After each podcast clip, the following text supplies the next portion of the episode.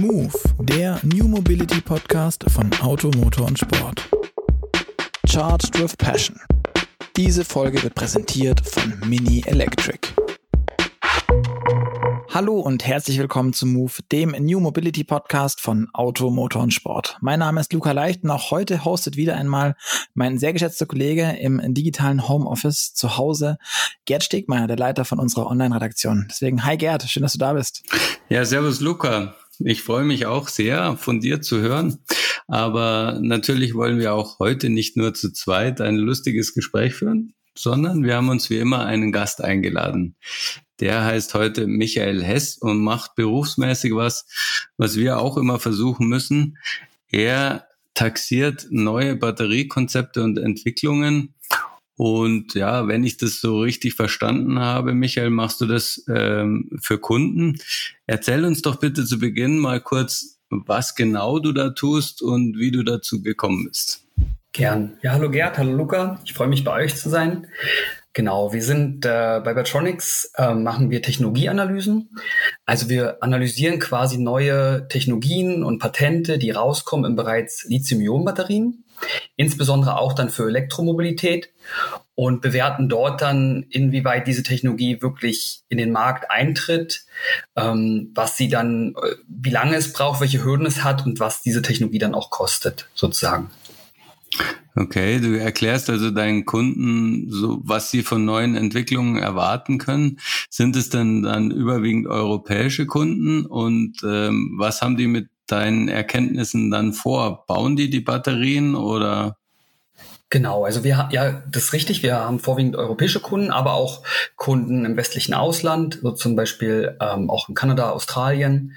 Und ähm, die Kunden sind halt relativ breit. Also wir decken die ganze Wertschöpfungskette ab, von der Mine wirklich vorne, wo ähm, das Lithium oder auch Nickel oder so gewonnen wird, bis hinten hin zum äh, direkten Batterie im Elektroauto zum Beispiel, also beim Endkunden. Und die Kunden bauen dann auch Batterien, also wenn sie selbst Zellhersteller sind. Aber wir sind halt auch, wie gesagt, ganz vorne bei der Minen, also Batteriematerialien, bis hinten dann, wo die Batterie verwendet wird, also Alterungsanalysen. Genau, das heißt, ähm, einige Kunden bauen dann auch Batterien damit, genau. Das ist doch aber ein super, super weites Feld. Wieso könnt ihr das alles? Also wenn ich mir überlege und, und vom, vom, vom Abbau, das heißt, da ist irgendwie ein Bagger oder, oder irgendwas, was sich in die Erde fräst, um dann Lithium da oder Nickel, was auch immer rauszuholen. Ähm, und dann die Analyse der Zelle selbst, also wie, wie haltbar die ist, wie leistungsfähig sie ist. Das ist ja jetzt keine Range, die irgendwie super schmal ist. Nee, das ist richtig. Ähm, da machen wir aber auch wirklich nur diese Patentanalysen und neuen Methoden, zum Beispiel zur Aufreinigung. Also wir sind nicht wirklich dann vorne beim Bagger, sondern wir sind dann wirklich, mhm. schauen uns eine neue Aufreinigungstechnologie an und äh, schauen dann, ob diese Technologie zum Beispiel einen geringeren CO2-Footprint hat. Das heißt, wir versuchen, brauchen weniger Chemikalien. Mhm. Ähm, sozusagen, also es geht dann wirklich um den reinen Prozess und das ist dann eine reine Technologie, also eine Patent- und Technologieanalyse. Mhm. Und dadurch können wir das quasi abdecken. Ähm, ähm, aber dann bei der Bagger, das, genau, das könnten wir halt dann auch nicht, okay. weil das ist dann, da braucht es dann ganz andere Fähigkeiten als unsere. Dann wirklich Verstehe. diese äh, Prozesse aufzubauen mit Baggern, Leitungen und so weiter, das, das sind, ist dann außerhalb unseres Feldes. Absolut. Okay. Ähm, ja, also man sieht ja schon auch an dem Spektrum deiner Kunden, ähm, dass das ein, ein, hochkomplexer und sehr umfangreicher industrieller Prozess ist. Ähm, aktuell bauen ja Batteriezellen vor allem äh, asiatische Hersteller. In Europa ist da ja noch nicht so viel zu entdecken. Es gibt zwar Pläne, aber tatsächlich äh, ist speziell noch kein europäischer Autohersteller, auch Batteriehersteller. Glaubst du denn, dass das nicht allmählich ähm, an der Zeit wäre, weil die Batterie ist ja irgendwo das zentrale technologische Teil an einem Elektroauto und die Autoindustrie hat sich komplett auf den Elektroantrieb einge stellt. Ähm, und ja, ich stelle es mir schwierig vor, dass man dann genau dieses Teil nicht selbst macht, also die Batteriezelle. Wie ist denn da deine Einschätzung? Genau, also da haben wir jetzt in den letzten zwei Jahren auch wirklich äh, Einstiege der OEMs gesehen. Zum Beispiel VW hat ja auch auf seinem ähm, äh, Power Day halt wirklich gezeigt, dass sie jetzt selbst sehr stark mit einmal mit Northvolt zusammen und einmal auch alleine Zellfabriken bauen wollen für ihre eigenen Bedarf, weil der einfach sehr riesig ist. Wollen insgesamt 240 Gigawattstunden selbst aufbauen. Und dann, dann gibt es halt auch PSA, die direkt dann das Joint Venture gegründet haben mit mhm. Total. Ähm, das heißt äh, Automotive Cell Company, ACC, die bauen dann auch zwei Fabriken auf, einmal in Deutschland und einmal in Frankreich. Also wir sehen, das ist wirklich eine schöne Entwicklung, dass die Autobauer auch wirklich selbst in dieses Feld einsteigen, weil genau wie du eben gesagt hattest, Gerd, ähm, es ist halt ein großer Teil der Wertschöpfung. Und wenn man sich da das sichert, beziehungsweise das in das eigene Haus holt, kriegt man einerseits die ganzen Kompetenzen von diesen Batteriensachen und andererseits auch die Versorgungssicherheit, weil es ja, wie gesagt, ein starker Markt ist, der besonders auch noch von asiatischen Herstellern wirklich, also wirklich dominiert wird, muss man einfach heutzutage auch sagen. Genau. Und wie siehst du die Chancen? Also sind, sind die europäischen, wie es viele Experten immer sagen, zu spät dran? Ähm, sollten sie lieber warten auf eine, einen Technologiewechsel, zum Beispiel Feststoffzelle oder so? Oder ist es jetzt genau richtig, dass sie jetzt einsteigen? Also ich finde es, man ähm, man kann es eigentlich nie zu spät machen. Man kann auch noch in den Commodity-Markt immer noch einsteigen. Aber der Lithium-Ionen-Batteriemarkt, der ist wirklich so stark am Wachsen, dass man auch als neuer Player ähm, noch gut einsteigen kann. Aber man muss auch wirklich sagen, wir bearbeiten ja auch viele Patente. Es ist wirklich eine wahnsinnig zugepflasterte Patentlandschaft heutzutage schon. Ähm, allein LG Chem hat etwas über 10.000 Patente, Einzelpatente, das sind ungefähr ein bisschen über 1800 Patentfamilien. Und da ist es dann halt schon schwierig, ganz neue Innovation, Innovation zu bringen. Ähm, da muss man dann Forschung und Entwicklung dann wirklich investieren. Aber einzusteigen und sich das Feld auch zu sichern, das ist heutzutage auch noch möglich. Ähm, die zweite Frage war der Technologiesprung. Sollten wir wirklich warten?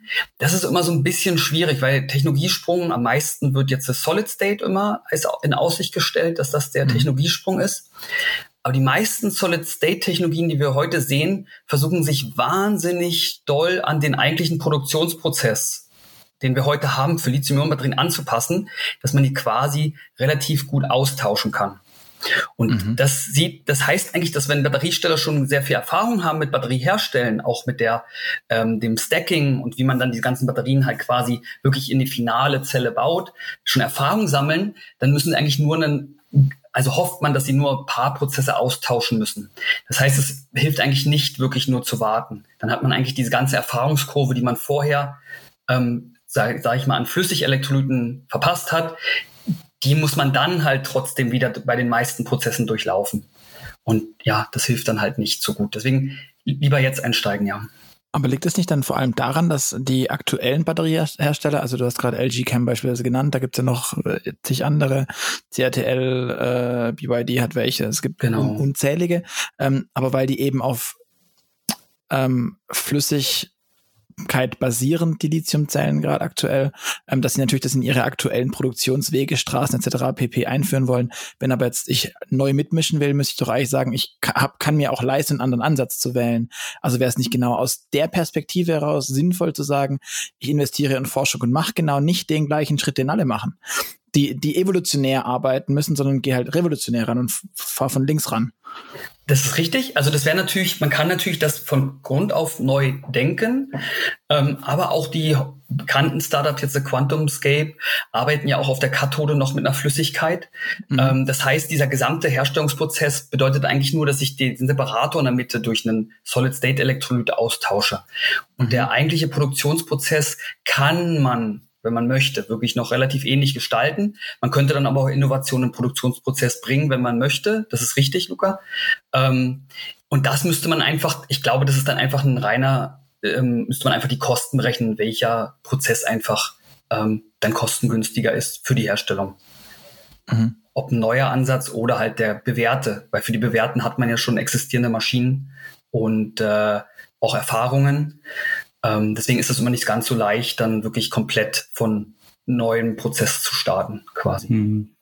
Das heißt, die, wer, wer jetzt wirklich was komplett Neues anfängt, der ähm, kippt dann quasi auch die ganzen Vorarbeiten auch der Konkurrenz quasi in die Tonne und fängt bei Null an. Äh, insofern bringt ihm dann der Technologiesprung ähm, ja nicht nur den Technologiesprung an sich, sondern eben auch einen Riesenaufwand, weil er alles neu erdenken muss, oder? Genau, Da genau. gibt's keine Altlasten. Das gibt, ist richtig, es hat halt zwei Vor- und Nachteile. Es gibt halt keine Altlasten, aber man muss jetzt sehen, ein, sagen wir mal, ein neues kleines Startup ist halt schwierig, wenn es nicht nur den Prozess verbessern will, sondern auch Mhm. noch die Produktionsmaschinen. Ähm, dagegen ist es natürlich für etablierte Hersteller, ähm, ist es natürlich was anderes. Die könnten natürlich auch Produktionsmaschinen ver verändern. Ähm, hat BYD zum Beispiel auch gemacht. Die haben ja diese neue Blade-Batterie, die wirklich sehr, Mhm. sehr lang ist. Die ist 90 Zentimeter lang. Ähm, und äh, sehr, sehr dünn, nur 1,3 Zentimeter dick dann. Also deswegen heißt sie halt diese, diese Schneidebatterie, weil sie so wie ein, wie ein, quasi wie eine Schneide von einer Klinge ist. Ähm, und ähm, genau da haben sie dann eigene Maschinen entwickelt. Also große Technologieunternehmen, die können dann wirklich auch Maschinen in-house entwickeln für neue Produktionsprozesse. Aber wenn dann wirklich ein Startup mit einer gewissen Mannschaft das machen will, da muss man mal aufpassen, dass man nicht auf allen Schlachtfeldern kämpft, um eine neue Technologie auf, ähm, auf den Markt zu bringen quasi. Hm. Wenn das der Mann aus dem Startup sagt, klingt das irgendwie relevant. Ähm, Gibt's aber dann für dich ähm, ein, ein ähm, du hast gerade eben schon gesagt, es ist nie zu spät. Nichtsdestotrotz, wenn ich mir überlege, ähm, du sagst, VW arbeitet gerade schon dran, ähm, PSA arbeitet gerade schon dran an eigenen Zellen, beziehungsweise auch im Zweifel halt auch mit Kooperationen. Ähm, aber ein, ein BMW hat jetzt, glaube ich, auch nochmal bekräftigt, beispielsweise weiterhin mit CATL arbeiten zu wollen. Mercedes als Beispiel arbeitet ähm, intensiv mit CATL und Farasis zusammen. Ähm, glaubst du, es gibt dann trotzdem irgendwann einen Punkt, bei so, so, so einen Punkt of No Return für diese Hersteller, dass die, dass die jetzt auch dann letztendlich Weichen stellen mit, mit solchen Entscheidungen, aus denen sie nur schwer wieder rauskommen? Ähm, also da, also da ist es, glaube ich, noch nicht entschieden, was das richtige Konzept ist. Ich bin auch nicht sicher, dass es wirklich nur ein richtiges Konzept gibt, muss man euch sagen. Also es gibt wirklich beides, die eigene Zellfertigung, jetzt mal als konkretes Beispiel Mhm. VW, ähm, dann das Joint Venture. Joint Venture ist zum Beispiel auch Ford in USA, die machen jetzt Zellfertigung zusammen als Joint Venture mit LG Chem, soweit ich jetzt weiß. Oder, ähm, oder dann äh, wirklich reines Sourcing, also dass man die Zellen wirklich extern bezieht, jetzt zum Beispiel BMW mit, ähm, Mit, äh, ja. CTL und Samsung SDI, genau. Und da ähm, ist es so, ähm, es hat jede, jede Sache hat einen Vor-, Vor und Nachteil.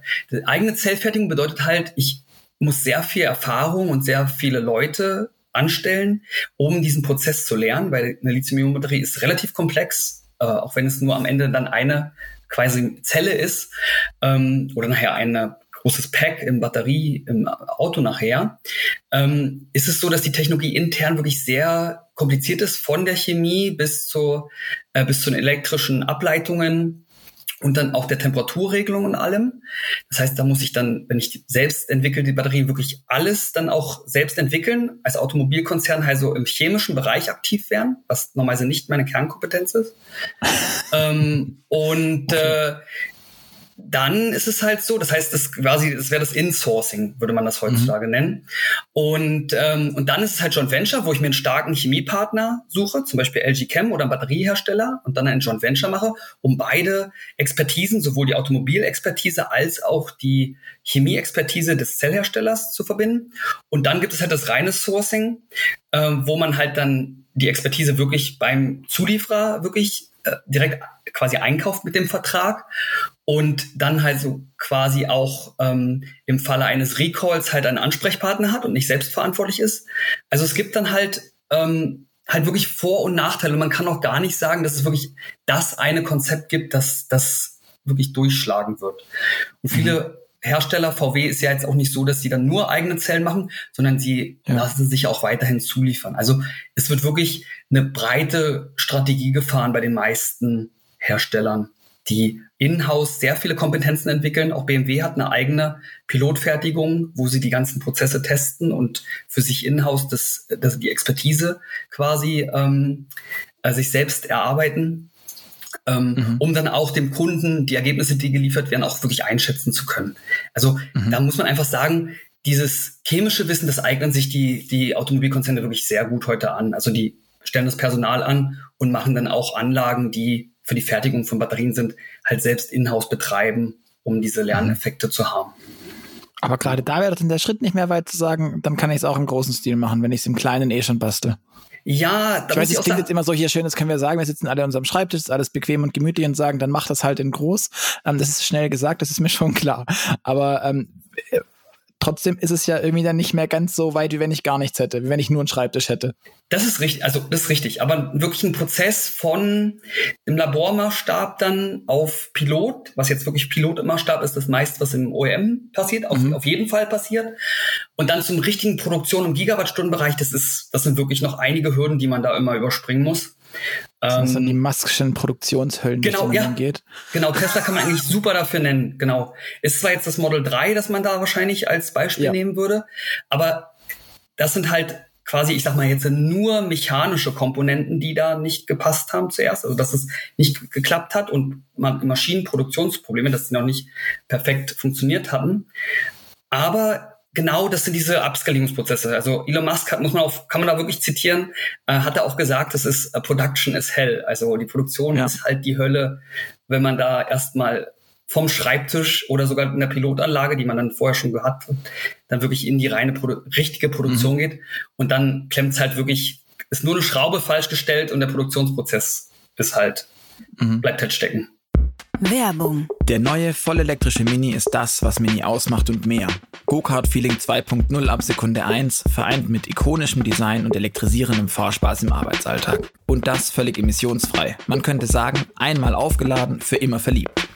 Aber auch der Mini Countryman Plug-in Hybrid ist ein perfekter Allrounder, der sich unserem Leben anpasst. Ob emissionsfrei auf dem Weg zum Termin in der Stadt oder mit voller Power übers Land. Das größte Minimodell bietet serienmäßige LED-Scheinwerfer, Union Jack Heckleuchten und den All-4-Allradantrieb, vereint mit Go-Kart-Feeling auf jedem Terrain.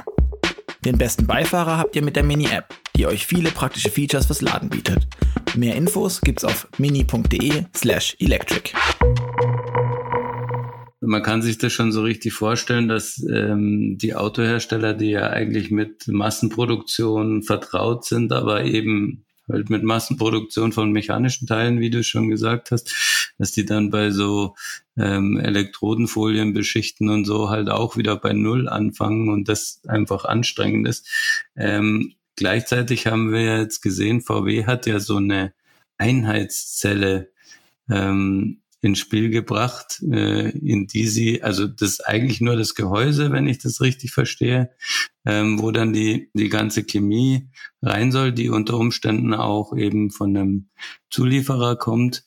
Ähm, kann man denn äh, einfach quasi dann bei einem Zulieferer auch die Zellen in so einem Format passen, äh, bestellen, dass, dass die immer in diese Einheitszelle reinpassen und was, was genau ist der große Vorteil, wenn man ähm, dann das alles in einer Einheitszelle hat. Also ich, ich stelle mir mhm. das gar nicht so schwierig vor, die Zellen zu einem Pack zusammenzufassen und dann die zu einem Modul und in der Batterie an, anzuhäufeln, wie so Bauklötze.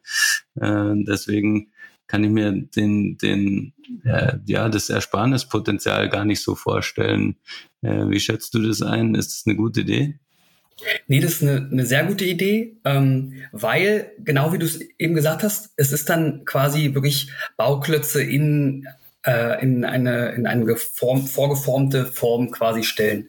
Und zwar, wenn man eine Einheitszelle hat, dann kann man die, den gesamten Prozess mit einer Maschine perfekt automatisieren, weil man ja immer dieselbe Zelle greift, die selben Bauteile und Abstände hat, kann man immer dieselbe Zelle, egal von wem sie geliefert wird, mit derselben Maschine einbauen und auch hat nur eine Produktionsstraße quasi mit einer Maschine.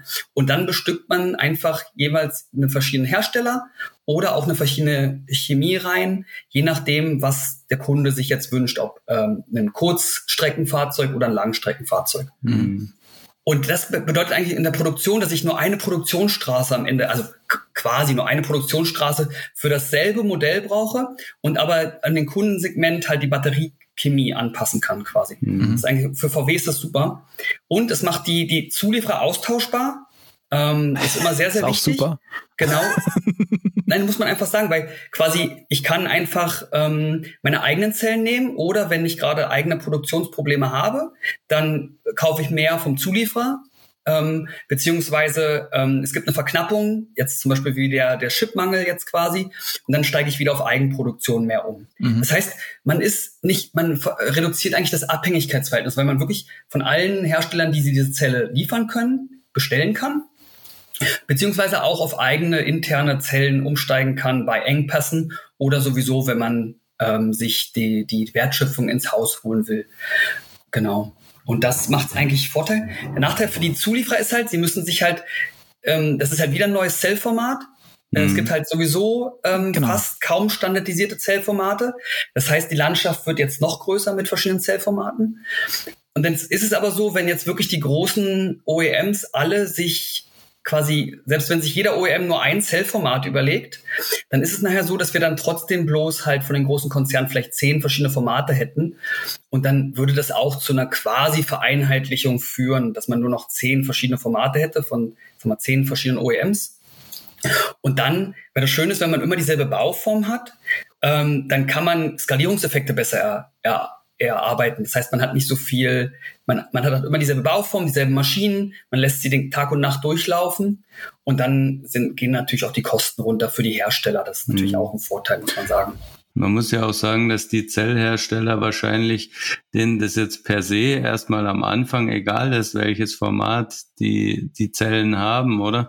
Also die, die stellen sich halt einmal drauf ein und Jetzt am Anfang haben die, ich weiß es nicht, stell es mir so vor, quasi zufällig halt eine Form äh, gefunden, die für sie sehr passend ist und dann kann man diese Zellen auf dem freien Markt kaufen. Aber wenn die vorher wissen, sie können jetzt, sagen wir mal, 10 Millionen Zellen in dem Format an, an VW liefern, dann lohnt sich das für die ja auch. Und, und ursprünglich ist es ihnen eher egal, wie, wie die Abmessungen sind von der Zelle, oder? Absolut, ja. Also die meisten Zellhersteller haben heute schon ihre vordefinierten Formate, das ist richtig. Das wollte ich gerade nämlich sagen. Aber, das haben doch aber die meisten eh schon. Genau. Und dann brauchen die ja trotzdem wieder 15 Produktionsstraßen, weil dann kommt ein PSA und will so und ein VW will so und ein Toyota will es anders und dann haben die da, haben, also da wird ja nur das Problem dieser, dieser Fertigung wird ja halt äh, runterdelegiert. Das ist richtig, ja. Es würde dann runterdelegiert also werden, aber es ist ja dann, es wäre quasi, wenn man es wirklich nur sich die Automotive, selbst eine Automotive-Konzern mhm. immer nur für ein Format entscheidet, sagen wir jetzt ähm, dann ist es halt so, dass ja trotzdem dann sechs, acht Hersteller dieses Zellformat nehmen. Mhm. Und dann ähm, ist das Schöne, dass diese Zellen dann halt im hohen Maßstab hergestellt werden und dann höchstwahrscheinlich auch in andere Segmente vordringen. Also zum Beispiel in Energy Storage Bereiche, wo jetzt unser mhm. Zellformat nicht unbedingt ausschlaggebend ist. Aber dann nutze ich dieselben Zellen, weil die sowieso eine sehr hohe Herstellungsmenge haben, also mhm. im Gigawattstundenbereich wirklich. Und dann haben diese, diese Zellformate breiten sich dann auch aus dem Automotive-Bereich in andere Segmente aus. Und das kann dann auch zu Kostenreduktionen in diesen mhm. Segmenten führen. Weil immer Customized-Zellen, also wenn ich wenige Zellen von demselben Format bestelle, ist immer sehr viel teurer, weil diese Maschinenumstellung bei den Produktionsstraßen einfach sehr viel ja. Zeit kosten. Mhm. Genau. Was, was mich bei der ganzen Sache mit dieser, mit dieser Einheitszellen-Idee noch interessieren würde, ähm, es gibt ja auch einige Hersteller, die sich aktuell noch ähm, Module kaufen und gar nicht um, bei denen es gar nicht um Zellen geht. Glaubst du, dass dann mittelfristig diese Modulzukäufe quasi wegfallen? Also dass, dass man, dass es wirklich, dass der kleinste Nenner dann mittelfristig die bei allen die Zelle wird und nicht mehr das Modul, das gekauft wird? Genau, im Automotive-Bereich sehen wir das zurzeit schon, dass äh, Modulbereich äh, ähm, nicht stark am Wachsen ist, sagen wir es mal so. Also ist jetzt auch nicht am ab Abnehmen, weil das ist ja ein wirklich stark gewachsener Markt. Aber genau. die Module sind etwas, das wir eher in den 2010er Jahren gesehen haben. Die, auch die ganzen neuen Technologien, die jetzt rauskommen, diese BYD Blade oder CATL ja. Cell-to-Pack Technology, das ist direkt, man nimmt diese Zelle und nimmt diese quasi auch zu dem Zeitpunkt schon Einheitszelle von jeweils diesen beiden Zellenherstellern mhm. und baut die direkt in einen riesen Kasten, also in dieses Package ein. Mhm. Und dann übernimmt man schon dieses Modul, diesen Zwischenstep eigentlich raus. Das heißt, wir werden das jetzt im Automotive-Bereich sowieso sehen, dass dieser Modul-Step wegfällt. Ah, okay. In den anderen Segmenten ähm, wo es dann auch wirklich mehr drum geht, also jetzt zum Beispiel auch Zweiräder oder Dreiräder, da werden wir beim Modul bleiben auch, weil das einfach handlicher ist, rauszunehmen. Oder besser gesagt, das Modul ist dann häufig auch das Gesamtpack. Aber ähm, im Automotive-Bereich wird es wahrscheinlich, dadurch, dass wir auch sehr hohe Automation wollen auf den Herstellungsstraßen, wird wahrscheinlich dieser Modul-Zwischenschritt verschwinden. Also der wird, der wird aber aussterben. Also das Modul als solches, äh, als, als, als Teilelement einer, einer, einer, eines großen, einer großen Batterie, einer Autobatterie, einer Traktionsbatterie, das wird dann aufgelöst und dann gibt's halt ein, es ist quasi nur noch ein Modul am Ende. Und das es ist, halt quasi ein Modul, das, genau, Verstehe. ein Riesenmodul dann einfach genau. Was war der Vorteil vorher? Warum hat man das haben wollen überhaupt? Weil ich meine, dass sich das, dass es irgendwie ein Zwischenschritt ist, den man nur bedingt haben will, das ist ja jetzt schon also von Anfang an klar gewesen. Für mich hat sich immer so angehört, man, man wollte das haben aus Sicherheitsgründen, aus keine Ahnung. Aber es gab jetzt ja wenig Hersteller, die gesagt haben, wir machen eine Batterie und die eine hat acht Module und die andere zwölf. Das gab es ja jetzt seltenst. Genau. Mir fällt jetzt spontan nichts ein. Kein einziges Auto, bei dem das so war, dass es in unterschiedlichen Modulgrößen verkauft wurde. Genau, also das ist das ist ähm, das ist richtig. So war in, in den sagen wir so 2012 oder 2011 bis 2017 Jahren, ähm, da war das so, dass wir häufig auch Batteriepacks oder die Module dann an den Bauraum des Autos angepasst haben. Zum mhm. Beispiel Nissan Leaf macht einfach unter der hinter, äh, hinteren Rücksitzbank halt die Module dann verstauen und unter den beiden Vordersitzen. Okay. Und dadurch ist, sind wir dann modular einfach besser, weil verstehe. wir die Module eins zu eins ja, ja, okay, einbauen verstehe. können. Und jetzt verstehe. ist aber so, dass quasi alle neuen Autoplattformen die gesamte Batterie in den ganzen Unterboden einbauen ja, direkt. Surfbrett, äh, ja. Genau, Surfbrett-Modul. Äh, und dann ist oder es einfach so, dann, dann können wir sowieso die Zellen direkt einsetzen, ob wir dann einen ja. Modulstep machen oder nicht. Das heißt, es ist einfach durch diese technologische Verstehen. Entwicklung, die wir jetzt gegangen sind, ist eigentlich dieser Modulstep wird jetzt ein bisschen obsolet. Mhm. Die, diese ganzen äh, Entwicklungen, die wir jetzt angesprochen haben, die zielen ja letztlich auch auf vor allem auf den Preis. Ähm, was, was kostet denn aus deiner Sicht die, die Kilowattstunde Batteriekapazität aktuell und wie glaubst du, könnte sich dieser Preis in Zukunft entwickeln? Genau, also da muss man unterscheiden, zum Beispiel die NMC 523-Zelle, das heißt, ich habe dann 50% Nickel, 20% Kobalt, 30% äh, Mangan drinne. Die kostet aktuell jetzt 101 bis 109 Dollar pro Kilowattstunde. Und die LFP-Zelle, die kostet ungefähr 82 äh, bis 89 Dollar pro Kilowattstunde. Das sind schon wahnsinnig tiefe Preise, die wir da erreichen wollen. Ähm, und ähm, genau, das Problem ist, dass wir jetzt seit ungefähr, naja, sagen wir mal so Februar, März diesen Jahres wirklich starke Rohstoffpreisanstiege gesehen haben. Ich weiß nicht, ob ihr das auch ge gesehen habt. Halt, mhm. die Rohstoffbörsen haben wirklich mhm. starke Nachfrage. Dadurch ist natürlich Angebot, Nachfrage, steigt der Preis. Und jetzt sehen wir das so, dass das sogar auf die Batteriezelle durchschlägt. Das heißt, wir haben jetzt knapp, ich muss mal gucken, wie viel Prozent, aber dieses Jahr sind die Batteriepreise gestiegen. Mhm. Und das ist das erste Mal seit ungefähr elf, zwölf Jahren, dass die Batteriepreise wirklich merkant steigen. Wir haben in der Vergangenheit immer gesehen, dass sie fallen. Und zwar sind sie gefallen nicht durch die Rohstoffpreise, sondern dadurch, dass wir immer mehr produziert haben, haben wir immer mehr Skalierungseffekte mhm. er erhalten. Aber jetzt sind die Rohstoffpreise schon wirklich markant gestiegen. Lithium um Faktor 3,5 innerhalb von einem Jahr. Und da muss man einfach sagen, das schlägt natürlich dann irgendwann auch auf das Endprodukt durch, wenn die Rohstoffpreise stark steigen. Und genau das sehen wir jetzt gerade im Lithium-Ionen-Batterienbereich. Mhm. Kurzer Einwurf zum Thema Lithium, falls ihr euch da noch mehr anhören wollt, äh, liebe Zuhörer. Wir hatten schon mal einen Gast zum Thema Lithiumabbau. Das war die Folge 56 mit Dirk Habecke von RockTech. Also wenn ihr reinhören wollt, einfach machen. Sorry für die Werbung. genau. Ja, ähm, du hast ja jetzt gerade bei den Preisen ähm, erwähnt, also so zwischen 100 und 110 Dollar grob für äh, Nickel, Mangan, Kobalt und das andere äh, so im Bereich 80 Dollar bis, bis, bis 90 Dollar. Das war aber schon Lithium-Eisenphosphat, oder? Genau. genau. Ähm, müssen wir vielleicht nochmal kurz erwähnen, dass auch diese Blade-Batterie vom BYD eine Lithium-Eisenphosphat-Batterie ist. Also die verzichtet quasi auf ja die wirklich teuren Anteile äh, Kobalt, ähm, Mangan und auch Nickel letztlich. Ne? Wir können das alles durch Eisen substituieren, was ja erheblich günstiger ist. Ähm, wenn man das jetzt so sieht, äh, Lithium-Eisenphosphat hat ja ein bisschen den Nachteil der geringeren Energiedichte, die BYD so ein bisschen mit der Form der Batterie äh, kompensieren konnte.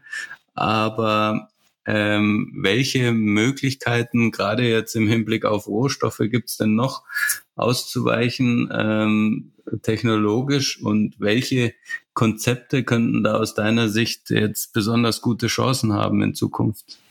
Genau, also wir wollen immer, also welche Rohstoffe wirklich teuer sind, sind dann Kobalt, ähm, Lithium jetzt zum Teil auch, also besonders gerade aktuell. Ähm, und ähm, welche Rohstoffe wirklich gut für uns sind und die auch in der Lithium-Ionen-Batterie wirklich benutzt werden können, ist dann Eisen oder auch Mangan, muss man sagen. Beide mhm. Materialien ähm, bringen ähm, eine starke Kostenreduktion, besonders auf der Kathodenseite mit sich. Ähm, und da sehen wir dann auch wirklich diese ähm, Kostenreduktion von beiden äh, Kathodenchemien, also Eisenphosphate oder manganreiche Kathoden, äh, wie Lithium, Mangan, Nickel, äh, Oxidspinell nennt sich das, mhm. besondere Kristallstruktur einfach. Ähm, und äh, diese Materialien sind quasi in der Forschung, also LFP ist ja wirklich auch schon lange im Markt, ähm, aber diese manganreichen sind noch viel in der Erforschung und ähm, sind noch nicht so stark im Markt bisher, ähm, also in den Markt eingetreten bisher in der Herstellung. Mhm. Auf der Anodenseite gibt es dann auch nochmal Kostenperson, äh, Produkt, äh, Kostenreduktionspotenzial, sagen wir immer so dazu im Industriesegment. Und da ist es halt dann so, dass wir die Graphit Anode häufig durch mit Silizium teilmischen und Silizium ist auch relativ günstig, mhm. weil wir nicht dieses hochreine Silizium für die Solarpaneele brauchen, sondern wir können mit einem bisschen ähm, weniger aufgereinigten Silizium arbeiten. Und das hat dann mehr Kapazität und einen tieferen Preis, was sich dann auch niederschlägt. Aber man muss schon sagen, die Kathoden sind schon deutlich wichtiger für die Preise von finalen Lithium-Ionen-Batterien. Mhm. Ähm, äh, CATL hat ja auch kürzlich eine Batterie vorgestellt, die sogar das Lithium ersetzt, und zwar durch Natrium. Ähm, das ist natürlich dann auch nochmal ein sehr guter Hebel, vermute ich, äh, um Kosten zu senken und gerade jetzt diesen Engpass zu umgehen. Ähm, wie schätzt du das ein? Hat das eine Chance oder ist Natrium einfach nicht so gut geeignet wie Lithium? Das ist eigentlich eine, eine schöne Entwicklung, die man sieht. Natrium-Ionen-Batterien werden auch schon sehr, sehr lange erforscht. Ähm, und auch Magnesium- und Aluminiumbatterien gibt es relativ viel Forschung zu. Ähm, da muss man jetzt sagen, die Natriumbatterie ist das erste Mal, dass sie wirklich im großen Maßstab jetzt kommerzialisiert werden soll. Und das hat wirklich ein Kostenreduktionspotenzial. Besonders weil die Kathoden sind halt bei Lithium-Ionen-Batterien immer relativ teuer. Und hier kann man bei Natrium-Ionen mit relativ günstigen Kathoden könnte man arbeiten. Das mhm. heißt, man kann dort auch wirklich mit, mit äh, Eisenoxiden und äh, anderen Sachen arbeiten. Das heißt, das grundsätzliche Reduktionspotenzial ist wirklich toll ähm, Natrium-Ionen-Batterien und so läuft auch die CATL-Zelle, ähm, arbeiten leider mit Hard Carbon. Das ist ähm, ein anderes, ähm, ein anderer Kohlenstoff. Und dieses Hard Carbon, das hat das Problem, dass das, der, der, das Potenzial immer sehr nah am, am, am, am Metall ähm, also am eigentlichen Abscheidungspotenzial vom Metall verläuft. Das heißt, man hatte in der Vergangenheit auch immer Probleme, ähm, dieses äh, diese Metallabscheidung zu ver äh, verhindern. Mhm. Und CTL hat jetzt aber anscheinend, also wir, wir haben jetzt dazu auch noch nicht die Technologieanalyse gemacht, deswegen kann ich es jetzt noch nicht sagen, aber anscheinend ist deren Temperatur, also besonders Tieftemperaturverhalten, relativ gut von, des, äh, von dieser neuen Natrium-Ionen-Batterienzelle. Ähm, aber da können wir jetzt auch nichts weiter sagen, weil wir da leider noch nicht direkt in die Patente von dieser Technologie geschaut haben und auch nicht in die Sachen. Mhm. Aber es wäre ein tolles äh, zweites Produkt quasi gegenüber mhm. der Lithium-Ionen.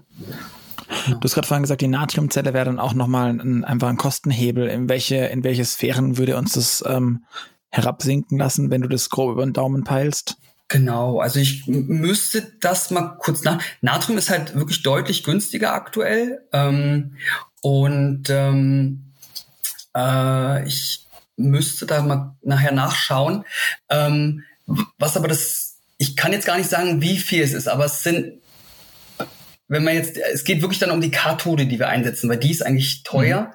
Und wenn wir jetzt äh, CTL nutzt, äh, Prussian White, Ähm, das ist eine spezielle Kathode und die könnte dann insgesamt in der finalen Zelle sehen wir meist, dass die meisten, wenn wir die Kathoden austauschen, immer nur so zwischen 10 bis auch manchmal maximal so 18 bis 20 Prozent Kostenreduktionspotenzial auf der finalen Zelle haben, wenn wir die Kathode wirklich sehr günstig machen. Mhm. mhm. Das heißt, wir erwarten dann 10 bis 20 Prozent. Das klingt jetzt erstmal nicht so viel. Das ist aber wirklich, wenn man das massenmäßig sieht, im Gigawattstundenbereich sind das wahnsinnig viele Kosten oder auch jetzt sparen. Viele, viele 20 Cent pro Euro, das ist schon klar. Richtig, ähm. genau, ja. Und, und deswegen ähm, sind diese 10 bis 20 Prozent wirklich schon relativ, also das, das wäre eine wirklich bombastisch mhm. guter äh, Preisreduktionseffekt. Was, was mich bei dem ganzen Thema Reduktion noch interessiert, ähm, ich bin kürzlich bei der Recherche wieder drauf gestoßen, ähm, das ganze Thema ähm, CO2-Fußabdruck. Da wird ja auch der, der ähm, Traktionsbatterie auch immer sehr, sehr viel nachgesagt, dass es ganz arg schrecklich ist mit dem CO2, das pro Kilowattstunde ähm, letztendlich ausgestoßen wird.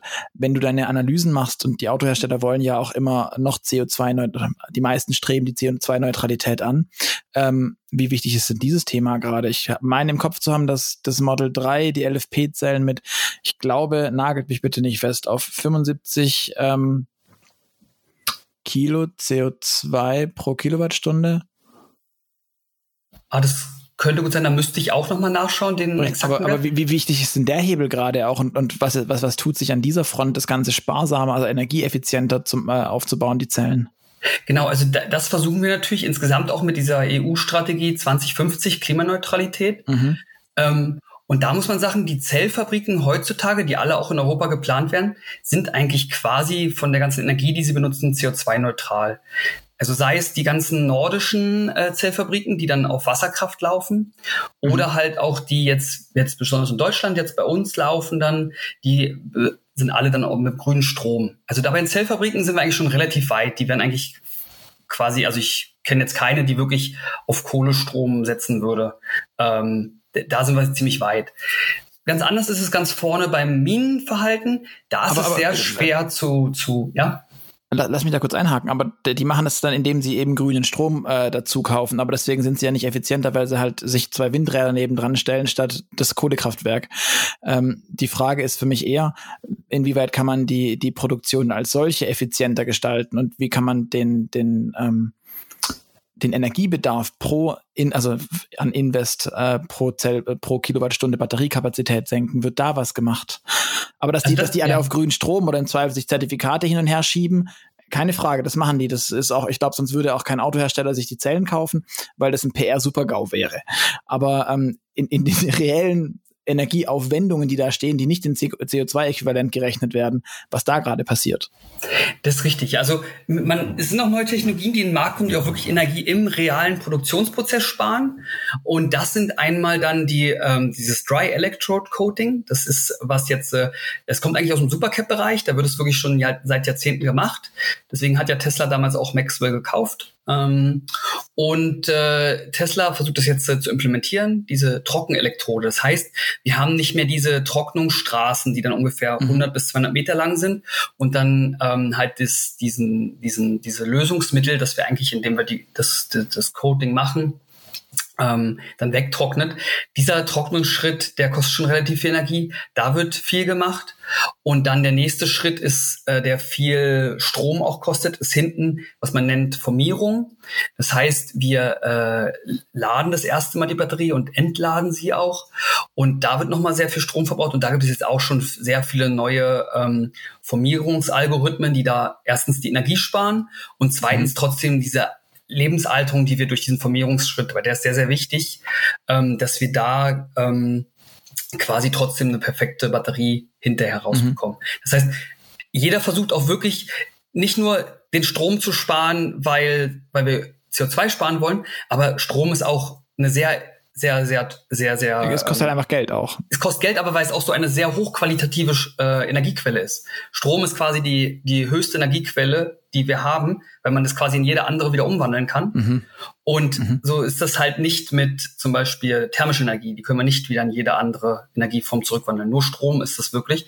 Und deswegen ist auch wirklich jeder sparsam, nicht nur wegen den Kosten, sondern auch, weil diese, diese Energiequelle ähm, halt einmal das CO2, wir müssen sie erzeugen, wir müssen sie umständlich immer erzeugen. Äh, und das, deswegen ist da sowieso immer der, dieser ähm, okay. Blick wirklich drauf im Produktionsprozess und in in den, in den Produktionsstraßen, dass wir da drauf achten. Aber da kann, hast du keine, keine Zahlen oder sowas, in welchen, in welchen Prozentbereichen wir uns da gerade bewegen im Rückgang? Ähm, da müsst, da habe ich jetzt gerade keine Zahlen, nein. Aber das Dry okay. Electroting bringt eine gewisse Zeit, äh, eine Menge. Mhm. Und ähm, am wichtigsten der Formierungsschritt, weil wir da halt hin und her laden wirklich ja. und wirklich mehrere Megawatt austauschen. Ah, krass, okay. Das war mir auch nicht klar. Ja, diese, diese Zellen ist zum Glück, wenn wir laden und entladen, ist ja eine Batterie, kriegen wir den Strom eigentlich wieder zurück. Man, man kommt irgendwie ein bisschen was zurück wieder, ja, aber. Genau, halt genau. Und das ist ja das Schöne. Das ist ja wirklich dieser Effekt, deswegen nutzen wir ja Batterien, weil wir sie, die Energie zurückbekommen.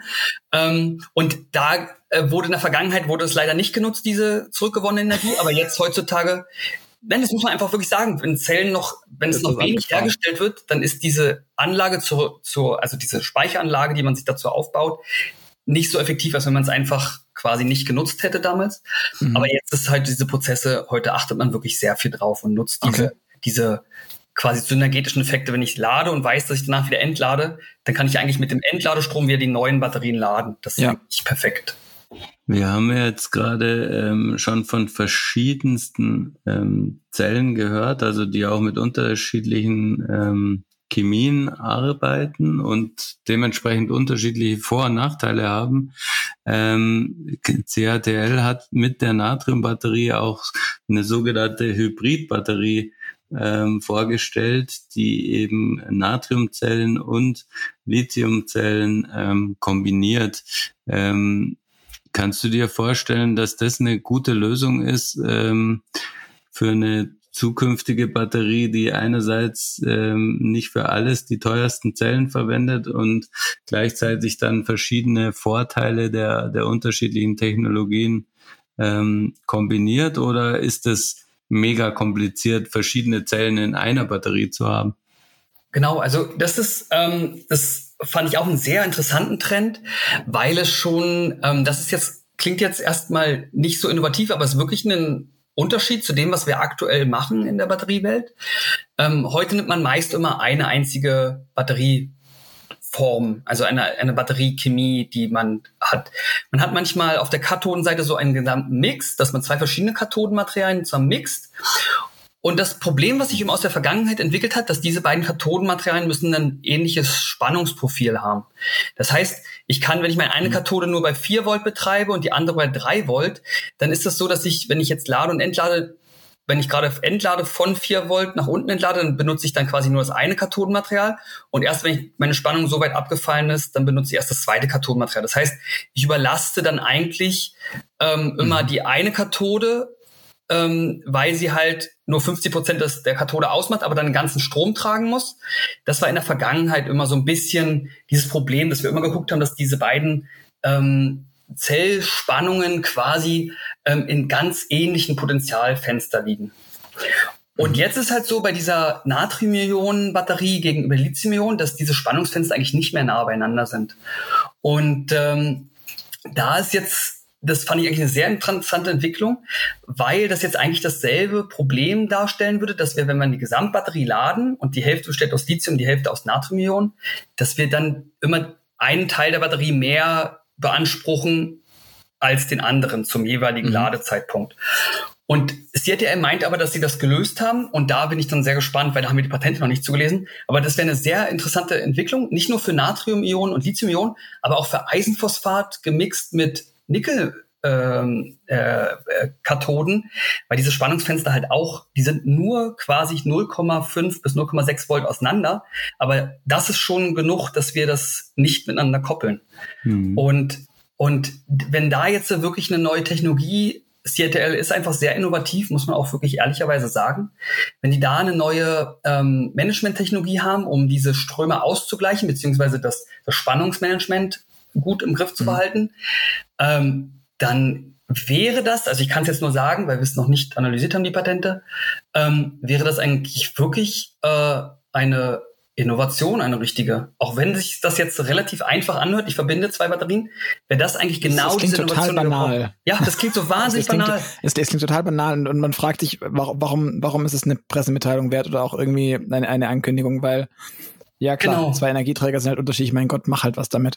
Aber, Aber das ist genau das, weil das ist dieser, diese Spannung bei dieser Batter äh, bei, bei Lithium-Ionen-Batterien, weil eigentlich banale Dinge, und das ist genau das, was ich ja vorher meinte, diese banalen Dinge und dann aber auf der Chemie-Seite zu sehen, wie verteilen sich die Ströme, Ausgleichsströme, mhm. Spannungsprofile, ähm, diese, diese, dieses Zusammenspiel von Chemie, Elektrochemie und Mechanik, ja, wenn ich jetzt die Verschaltung mache, seriell mhm. oder parallel, ähm, das ist eigentlich dieses, dieses, was uns auch fasziniert und also jetzt bei uns jetzt selbst und warum wir auch diese Analysen machen, weil man sieht eigentlich, dass selbst so banale quasi Pressemitteilungen wirklich wahnsinniges Innovationspotenzial haben, wenn man es auch dann, weil man es auch auf andere Technologien dann übertragen könnte. Wie gesagt, ja. LFP, NMC äh, Verbindungen. Wie, wie macht ihr dann eigentlich äh, diese Analysen? Machst du das vom Schreibtisch weg oder musst du auch mal wohin fahren? Musst du ins Labor? Äh, musst du was messen oder ähm, nachbauen? Oder analysiert ihr vor allem die Patente? Nee, wir, ähm, am Anfang hatten wir noch ein Labor, aber wir haben dann gesehen, dass wir wirklich, also nicht ein vollständiges Labor, aber so, so. ist immer leer. Ist, genau, ist, wir haben es nachher wirklich nicht mehr benutzt und ich habe es dann auch eingestellt nach einem Jahr. Weil, wenn man wirklich quasi diese gesamten, also in Patenten und dann auch in Publikationen von Universitäten, ist, schreiben eigentlich die ganzen ähm, äh, kreativen Köpfe dieser Welt ihre Ideen einmal schriftlich nieder. Und wenn man das dann wirklich einmal durchliest und versteht und auch von dem anderen, von einer anderen kreativen Kopf, sage ich mal, aus Japan oder aus Europa, die, die Sachen verbindet, dann ergibt sich so quasi wir puzzeln quasi den ganzen Tag. Also wir machen wirklich Puzzleteile. Das sind für uns, äh, man sieht auf jedem einzelnen Puzzleteil nur ganz wenig, ja. Man sieht und man weiß vielleicht gerade so, wo es hingehört auf dem Bild. Ähm, und wir puzzeln den ganzen Tag und drehen diese Teile um und gucken uns das an. Okay, das ist bunt, das Bild, das müsste vielleicht hier links hin oder, oder so weiter. Also wir puzzeln wirklich und das macht eigentlich Spaß und wir machen es eigentlich heutzutage jetzt wirklich nur noch ähm, am, am Schreibtisch. Ja, genau. Also wir lesen Patente, Paper und überlegen uns dann ähm, diese Technologien, wie die ineinander passen, um am Ende ein schönes Bild, quasi ein gesamtes Puzzlebild zu äh, äh, sehen. Perfekt auch für Homeoffice, oder? Absolut, ja, ja. Und alle unsere Mitarbeiter arbeiten aus dem Homeoffice, ja, genau. Okay. Das ist, äh, hatten wir aber schon vor Corona. Deswegen war das Labor so leer. Genau. genau. es hat sich, es war ja wirklich nur, es war ja auch nur wenig. Also man kann es eigentlich nicht als Labor bezeichnen, es war wirklich mhm. sehr wenig. Aber wir haben es halt ähm, genau gesehen, dass diese, diese Puzzleteile auch so zusammenpassen, ohne Nachmessungen. Ähm, und dann, wenn man das ganze Bild einmal fertig hat, von mhm. nah sieht man immer noch, dass dann so, so diese Striche dazwischen sind, also die unterschiedlichen Teile, die man hatte. Aber wenn man weit weggeht von diesem Bild, also ein, zwei Meter und betrachtet sich das gesamte Bild, dann sieht es aus wieder wirklich wie ein perfektes Bild mhm. von Monet oder so weiter. Je, nachdem, je nachdem, was man gepuzzelt hat. Ne?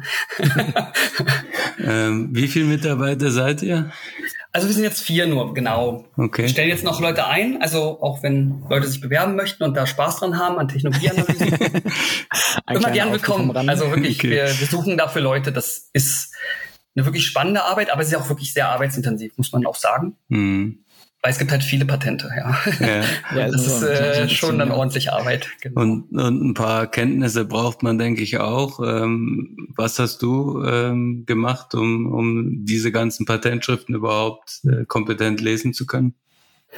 Genau, also da, also ursprünglich, ich komme auch aus ähm, dem Lithium-Ionen-Batterie-Forschungsbereich ähm, und da habe ich halt dann immer schon gelernt, diese, diese Publikation damals, wo ich noch ähm, äh, PhD, also Doktorand war, zu lesen. Und Patente lesen sich aber wirklich anders, weil man ja nicht direkt mitteilen will, was man macht. Ja, das ist halt nicht wie eine Publikation, wo man wirklich eins zu eins mitteilt, was hat man gemacht, wie ist der mhm. experimentelle Aufbau und so weiter. Und Patent ist dann eigentlich immer ja gröber gehalten, dass man möglichst viel abdeckt, aber auch nicht direkt verrät, was man gemacht hat. Und das war dann schon eine ganz schöne, knifflige Aufgabe. Ähm, aber wir lesen jetzt so, wenn man dann verschiedene Patentschriften hat und dann auch den Hintergrund hat von anderen Publikationen ähm, oder auch ähm, Doktorarbeiten von anderen ähm, Doktor, Dora, Doktoranden weltweit, dann kann man eigentlich immer diese Teile zusammensetzen und versteht dann auch, was der eigentliche Sinn dieses Papers, äh, dieser Patentschrift dann war. Mhm. Wie viele Patente liest du dann am Tag? Ähm, ja, also wir schaffen das quasi nicht so viele, vielleicht so ein bis zwei, wirklich, wenn man sie wirklich durchliest, also wirklich mhm. richtig. Es klingt jetzt wirklich wenig und es ist leider auch wenig. Ähm, und aber wenn man dann, ähm, man muss ja nicht immer in alle direkt reingucken, sondern man, mhm. äh, wenn man jetzt die quasi sortiert oder auch zuordnet zu verschiedenen Technologien, Schnellladen oder höhere Energiedichte mhm. oder Temperaturmanagement, dann kann man auch querlesen, ähm, quasi durch die die, die Ansprüche, die das Patent hat und die Beispiele und die, der Hintergrundbeschreibung. Und dann erkennt man, muss man nicht die, also Patent hat meist so zwischen 50 bis 90 Seiten. Und das will man eigentlich auch nicht immer alles ganz lesen. ähm, und das ist eigentlich klingt, wirklich klingt, lang. Klingt plausibel im ersten Moment, ja doch. Genau, und dadurch lesen wir dann quer. Und nur wenn es dann wirklich ein ganz innovatives Patent ist, zum Beispiel jetzt bei CRTL, bei diesem Verschalten, äh, bei dem Betterman Management muss man das halt machen. Da, das wäre zum Beispiel sehr interessant, da wirklich das, die ganze Schrift zu lesen, auch den Gedankengang dieser Entwickler dahinter zu sehen. Weil die Probleme sind bekannt seit 20 Jahren, die es da gibt. Aber anscheinend gibt es, also wenn das wenn man den Pressemitteilungen jetzt glauben kann, haben sie eine Lösung gefunden. Und das ist eigentlich dann das Innovative, dass man nach so langen mhm ein Problem schon mit sich rumschleppt und dann jetzt äh, quasi jetzt in 2021 das Problem halt erst löst. Dass eigentlich dann dieser, auch wenn es so banal klingt, wie zwei verschiedene Batterien verschalten, aber das mhm. ist eigentlich dann wirklich diese tolle Forschungsleistung, die dort erbracht wurde. Ich, ich, ich, muss auch einen kleinen Werbeblock kurz einfahren, wo wir die ganze Zeit von Patenten reden. Wir hatten auch schon mal in Folge 23, ist glaube ich jetzt bald zwei Jahre her, mit Patentside gesprochen und Jochen Spuck. Auch eine sehr spannende Folge. So viel Werbung heute. Sorry, Gerd.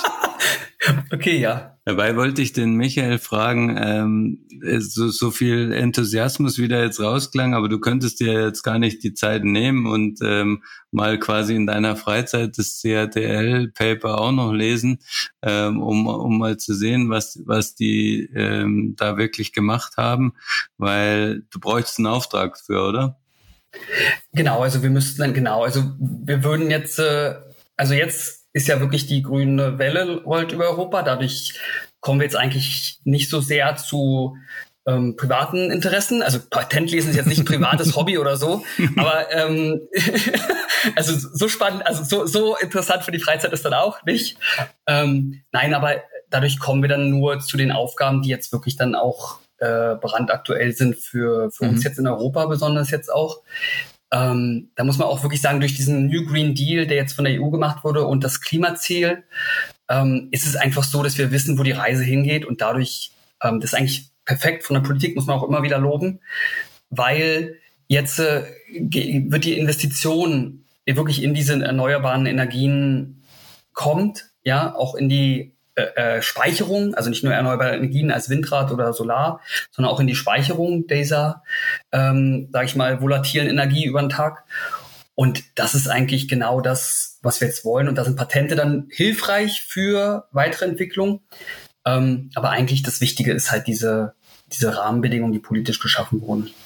Genau. Mhm. Aber in der Freizeit lese ich dann keine Patente mehr. Nee, da lese ich dann normale Bücher, genau, oder okay. auch mit Freunden also oder Kindern. Für alle, die, äh, die da draußen zuhören. Also schickt doch mal einen Auftrag raus an den Michael, damit wir auch erfahren, wie Kattel das gelöst hat, das große Problem mit der unterschiedlichen ähm, ja, Batteriemanagement für verschiedene Zellen in einer Batterie. Nee, Fände ich schon sehr gut. Ähm, wir haben äh, ja jetzt auch viel drüber gesprochen, wie teuer, aufwendig und kompliziert es zum Teil ist, Batterien zu entwickeln und zu produzieren. Ähm, wenn man das alles so sieht und hört, dann ist natürlich die Haltbarkeit ähm, von Batterien auch besonders wichtig. Ähm, erst kürzlich hat Toyota ähm, versprochen, dass ähm, die Batterie von seinem neuesten, von seinem ersten Elektroauto ähm, anders als jetzt bei vielen Herstellern nach zehn Jahren noch 90 Prozent der Ursprungskapazität haben soll. Also aktuell sind so 70 Prozent nach acht Jahren garantiert und üblich. Ähm, und da wären wir dann bei 90 Prozent nach zehn Jahren. Ähm, Was würdest du denn sagen von der technischen Seite her? Was, was braucht's denn dafür, dass eine Batterie so lange so stabil hält? Genau, also das sind wirklich schöne Entwicklungen. Wir sehen insgesamt, dass Batterietechnologien immer länger halten. Ähm, und ähm, das ist eigentlich ein Trend, der, den wir eigentlich wirklich über die letzten, ja, kann man eigentlich sagen, 20 Jahre hat, ähm, dass Batterien an sich länger halten. halten. Ähm, ähm, Toyota ist da jetzt wirklich nochmal vorgeprescht ähm, und hat gesagt, dass jetzt äh, wirklich nach zehn Jahren 90 Prozent ähm, einhalten. Das ist jetzt wirklich äh, nochmal besser, zum Beispiel auch zu den aktuellen Tesla-Zahlen. Tesla schafft es ungefähr nach, ich müsste nochmal gucken, fünf Jahren irgendwie 92 Prozent oder sowas zu haben. Also ist auch schon sehr, sehr gut. Das sind ja die Panasonic-Zellen. Mhm. Ähm, und da sind dann äh, Technologien, da setzt man dann viel an. Also der, der, die Pressemitteilung, die es da gab, sagt halt leider noch gar nicht so viel, was jetzt genau die Technologie dahinter ist. Ähm, wir selbst hatten jetzt auch nicht äh, gelesen, aber man gibt, es gibt heute schon Mechanismen, die das äh, ähm, ja, dieses Lebensalterung verlängern, das ist zum Beispiel, wenn man etwas vorliziiert. Das heißt, man schafft eigentlich quasi ähm, ein kleines Reservoir an Lithium in dieser Zelle. Und von, wenn wir mit jedem Charge und Discharge, den wir machen, verbrauchen wir immer ein ganz kleines bisschen Lithium. Und wenn es nur 0,0001 Prozent ist des Lithiums, verbrauchen wir jedes Mal ein bisschen. Und wenn wir das jetzt äh, schaffen, ein kleines Reservoir zu haben, dann haben wir quasi immer noch diesen selben Verbrauch, aber wir nehmen doch einen, wir haben quasi einen Speicher in unserem Speicher. Mhm. Und das ist quasi, das verlängert uns die Lebenszeiten. Das sind eigentlich jetzt, äh, was so ähm, viel versucht gemacht, also viele Patenten gibt in diesem Bereich. Äh, das nennt man dann Vorlizierung oder ähm, oder auch Lithium-Reservoirs oder Lithium äh, extra Elektroden, die beim Bau mit eingebaut werden und dann über die Zeit langsam Lithium abgeben. Und das ist eigentlich ein Trend, ähm, der wirklich jetzt schon auch sehr, sehr also die Technologie gibt es schon sehr lang.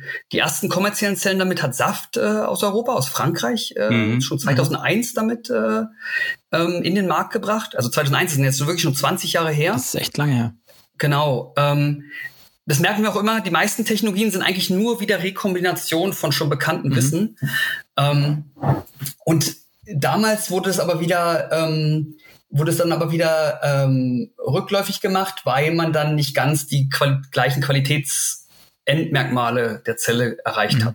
Das heißt, man mhm. hatte höhere Variation und ein bisschen ähm, Sicherheitsprobleme, weil man dann Lithium-Rückstände hatte. Mhm. Ähm, und das äh, jetzt aber mit diesem neuen, mit diesem erweiterten Wissen, das wir heute haben und wirklich jetzt auch 20 Jahre Forschung, muss man wirklich da auch sagen, die bringen natürlich auch was, ähm, sind jetzt diese neuen Technologien, kommen halt jetzt in den Markt und das wird bei wirklich vielen Herstellern, also nicht nur dann Toyota, das wird solche Sachen, das sind ja universelle physikalische Sachen, die können dann wirklich viele Leute benutzen, hm. äh, wenn sie ein Patent haben. Ja, also da muss man immer sagen, wenn es ein Patent jetzt wirklich ein uniques Patent ist, dann natürlich nicht, dann braucht man eine Lizenz.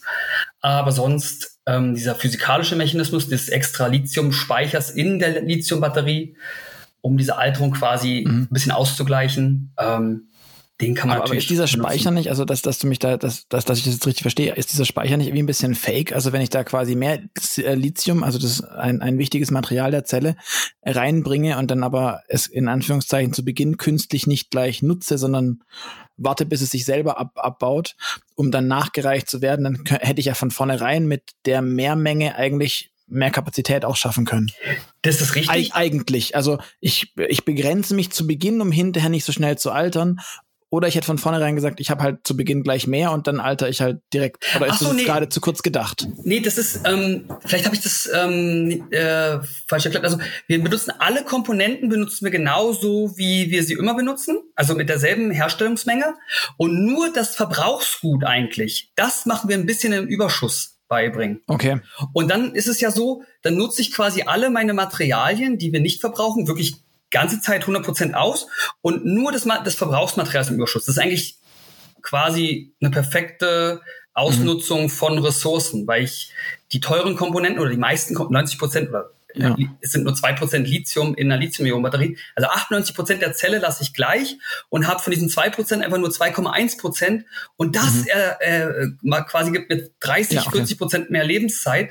Ich meine, das ist ja dann nur ein ganz kleiner Tropfen, den man da ja. quasi opfert okay. oder was heißt nicht opfert, sondern macht ihn einfach in Überschuss geben und das bringt mir dann 30 bis 40 Prozent mhm. mehr Lebensdauer. Das ist eigentlich ein wunderschöner Hebel, den man da wissenschaftlich ausspielt, um, um die Batteriealterung zu, ver zu verringern quasi oder einfach die Alterung hinauszuzögern. Und wenn du bei der bei der Lebenszeit, wo wir gerade bei der Lebenszeit sind, ähm, wie wichtig sind denn diese physikalisch äh, oder, oder, chemischen Prozesse auch im Vergleich zu den elektronischen? Also man hört ja auch immer wieder, dass gerade durch das Batteriemanagement relativ viel gemacht werden kann. Ich habe neulich wieder, bin ich über Zufall drauf gestol äh, drüber gestolpert, dass Bosch zum Beispiel ein Battery in the Cloud oder so hieß dieses System, ähm, bei dem sie quasi darauf achten wollen, dass ähm, Außenbedingungen, Temperatur etc. pp. Ähm, nicht dafür sorgen, dass die Batterie schneller altert und dann in Echtzeit überprüfen, dass die Batterie nur auf 98 Prozent statt 100 geladen wird, um eben diese Stressfaktoren rauszunehmen. Ähm, genau. Siehst du den Hebel eigentlich als wichtiger, also in diesem ganzen Management drumherum um die Batterie, um die Zelle? Oder ist es tatsächlich der, ja, das, das Material, das drin ist, an dem mehr, mehr noch gerissen werden kann? Also es gibt immer die zwei, also die Chemie oder wie ich meine Zelle aufbaue, das gibt mir die maximal mögliche Lebensdauer bei perfekten Laborbedingungen. Mhm. Ja, also das sind dann wirklich 25 Grad äh, in einem Temperaturofen und dann immer geladen, entladen mit ganz gleichen Strömen. Wenn ich jetzt aber die, die Batterie dann wirklich im Feld nachher benutze, sagen wir mal mit dem Auto, E-Auto, dann muss ich bei minus 20 Grad fahren, bei plus 45 in der Wüste. Mhm. Das heißt, ich habe ganz andere Temperaturprofile und da ist dann eigentlich dieses Management das sehr wichtig ist. Okay. Weil diese perfekten Laborergebnisse ist das Maximale, was ich je erreichen würde, wenn ich im Feld mich ganz wenig Stressfaktoren aussetze. Mhm. Und da kommen genau diese Systeme von, von jetzt äh, Bosch oder auch ähm, die Batteriemanagementsysteme der OEMs, die mhm. direkt, sie setzen da an, um genau diese Stressfaktoren zu minimieren, weil jeder extra Stressfaktor reduziert mir von diesem idealen Messkurve, die ich vorher hatte, von diesem Maximalen, was möglich ist, reduziert es mir davon. Und das ist genau, das sind Probleme, die quasi ähm, im Feld vermieden werden müssen. Und da ist dieses Batteriemanagement in, ob es dann in der Cloud ist oder online im Fahrzeug, mhm. ähm, ist dann eigentlich gleich, sondern man muss wirklich darauf achten, diese Stressfaktoren äh, das heißt, zu minimieren. Das ist quasi der Airbag, wenn man so will. Also das, das, das äh, schützt nur hinterher vor dem, vor dem, vor dem Unfall in der Batterie. Richtig, genau, ja. Das schützt Aber es macht vor, sie genau. nicht per se leistungsfähiger. Okay. Es macht sie nicht per se leistungsfähiger, das ist richtig. Ähm, man kann auch das, diese, diese Bedingungen dann nutzen, um sie etwas leistungsfähiger zu machen. Ähm, man macht es häufig beim Laden. Beim Laden lässt man zu, dass sich die Batterie etwas erwärmt vom Laden mhm. selbst, weil wenn ich die Temperatur erhöhe von sagen wir mal 20 Grad Außentemperatur, dann, dass die Batterie vielleicht 40 Grad, 45 bis 55 mhm. Grad hat, äh, bis maximal so 55 Grad, dann funktionieren alle chemischen Prozesse immer besser. Das heißt, mhm. ähm, wir, wir haben dann Diffusionssachen und äh, Überspannungen, alles werden kleiner und meine Diffusion funktioniert besser und das heißt, ich kann bei 55 Grad viel, viel besser laden als zum Beispiel bei mhm. 25 Grad und auch noch viel, viel besser als bei minus 10 Grad. Und deswegen mhm. erlauben wir zum Beispiel häufig bei vielen Fahrzeugbatteriemanagementsystemen, dass sich die Batterie etwas erwärmt beim, beim Ladevorgang. Und dann aber beim Entladen, dann wollen wir natürlich, dass wieder die normale Temperatur erreicht. Mhm. Und da machen wir natürlich dann nichts an, an ja. der Regelung, dass es, sondern versuchen eher dann, falls es zu heiß ist, zu kühlen. Ähm, aber genau diese Tricks nimmt man eigentlich, weil wenn man jetzt eine bessere Diffusion hat bei, bei höheren Temperaturladen, dann verhindert man das Lithium-Plating-Verhalten. Und genau das ist dann ein reduzierter Stressfaktor quasi im mhm. Feld. Und da, genau das versuchen wir mit diesen ähm, halt Batteriemanagementsystemen ja, quasi okay. wirklich gut aus. Das sind, dann, das sind dann auch solche, solche Systeme, wie wir bei, beim Model 3 oder, so, oder bei den Teslas beispielsweise haben, ähm, mit dem Vorkonditionieren der Batterie, damit ich dann gleich schnell laden kann und das dann nicht erst an der Ladesäule äh, aufgewärmt werden muss, um dann mit einer hohen Ladeleistung reinzugehen. Absolut, genau. Okay. Genau, richtig. Ja, Laden ist ja grundsätzlich jetzt nicht das, ähm, was die Batterielebensdauer, also vor allem schnelles Laden, was die Batterielebensdauer begünstigt. Ähm, ideal wäre, wir, wir laden immer nur an der Steckdose, ne? so ganz wenig und möglichst nicht ganz voll. Ähm, natürlich ist jetzt in der Nutzung äh, genau umgekehrt. Äh, je schneller wir laden können, wenn wir unterwegs sind, desto besser. Ähm, Im Zuge dessen gibt's ja auch etliche Hersteller, die schon ähm, 800 Volt äh, Spannungslage verwenden. Ähm, das bringt ja auf der Zellebene, soweit ich es verstehe, nicht wirklich was, aber ähm, man braucht dann weniger äh, starke Ströme zum, zum Laden. Glaubst du, dass, dass wir bei der, bei der Spannung noch weitere Anstiege sehen werden? Genau, also das, das 800-Volt-System ist was jetzt so wirklich auch ähm, eine in, also man kann es Innovation nennen. Es, es wirkt jetzt auch wieder von 400 Volt auf 800 Volt eigentlich wie eine Verdopplung nur. Aber die, die, die Sachen, die es im Fahrzeug ändern, wenn wir eine höhere Spannung haben, also doppelte Spannung ist bei selber Ladeleistung einfach der halbe Strom. Bei Leistung ist immer U mal I. Mhm. Und der halbe Strom ist aber sehr, sehr wichtig, weil die Verlustleistung, also die Wärme, die wir erzeugen in den Kabeln und überall, ist das ist der Widerstand der Kabel mal I, Quad, äh, I hoch zwei. Also der, die Hälfte mhm. des Stromes macht dann nur ein Viertel der Verlustleistung, die wir als Wärme dann in den Kabeln haben. Das heißt, wir haben da mit höherer Spannung einfach weniger Verlustleistung in den Kabeln. Mhm. Ähm, und auch im ganzen, ähm, dass die Ströme zu der Zelle leitet. In der Zelle selbst, genau, das hast du schon richtig gesagt, Gerd, da ist wirklich, das, das ist dieselbe Ladestrom, weil wir ähm, ja dann einfach nur mehr Zellen seriell geschaltet haben statt vorher mhm. parallel. Ja. Das heißt, der eigentliche Zellstrom bleibt eins zu eins dasselbe. Da ist genau dieselbe Verlustleistung wie vorher. Aber diese hoch ähm, Volt-Systeme sind besonders wichtig für Schnellladen, weil dann diese Abwärme in den Kabeln auch im, in, man kennt ja diese, diese Autoladekabel, die sind ja wirklich massiv, die, da muss man ja die ganze Hand quasi, quasi rumlegen um dieses Ladekabel und einige werden beim Schnellladen sogar flüssig gekühlt. Und wenn wir da die Spannung verdoppeln und quasi die Abwärme nur noch ein Viertel dann haben, hm. macht das natürlich einen massiven Unterschied. Brauche ich keine Flüssigkeitskühlung in der Ladesäule, was schon mal eine, eine Kostenreduktion und eine Verschleißreduktion ist, muss man einfach ja. sagen, weil man hat eine Pumpe sonst vorher drin noch. Ähm, das heißt, hier ist diese Verdopplung der Spannung wirklich sehr, sehr toll für die Anwendung im Feld. Sehen wir dann noch eine Erhöhung der Spannung auf 1600 Volt zum Beispiel, also nochmal eine Verdopplung dann von 800 Volt? Ja, wenn dann im Lastfahrzeugbereich. Hm. Ähm, und dann muss man aber auch ehrlich sagen, bei 1600 Volt, man muss ja auch eine gewisse Batteriegröße mal haben dafür, weil man muss halt genug Zellen in Serie schalten können, damit man überhaupt auf diese Riesenspannung ja. kommt. Ähm, das heißt, man braucht eine gewisse Mindestgröße der Batterie, also das sind weit über 100 Kilowattstunden dann. Mhm. Das heißt, im Automotive-Bereich werden wir es wahrscheinlich nicht sehen.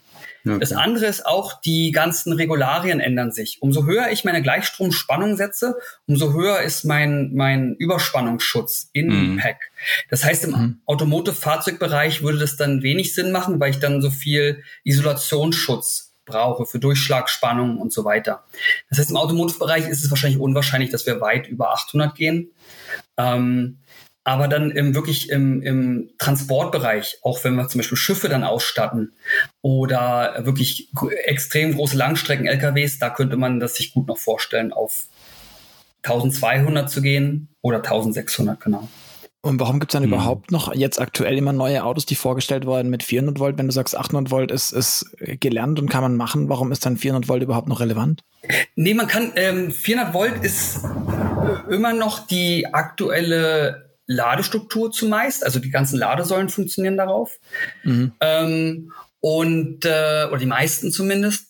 Und da bleibt man bei, weil bei dem Automotive-Bereich bis jetzt es immer noch so war, dass die Kabel das gut ausgehalten haben, auch diese, okay. diese ähm, Ströme.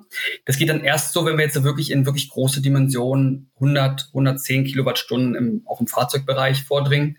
Das wäre dann im SUV-Bereich viel oder diesen Pickup-Trucks. Mhm. Ähm, da ist das dann wahrscheinlich, wäre das dann ab, angeraten zu wechseln. Okay. Witzigerweise im Energy Storage Bereich haben wir heute schon häufig 1000 Volt Systeme. Mhm. Also wenn man wirklich diese Containerlösungen sich anguckt, wo man Windenergie speichert, da gibt es heutzutage schon häufig 800 Volt Systeme sowieso und dann auch manchmal bis 1000 oder 1100 Volt Systeme, die dann angeboten werden.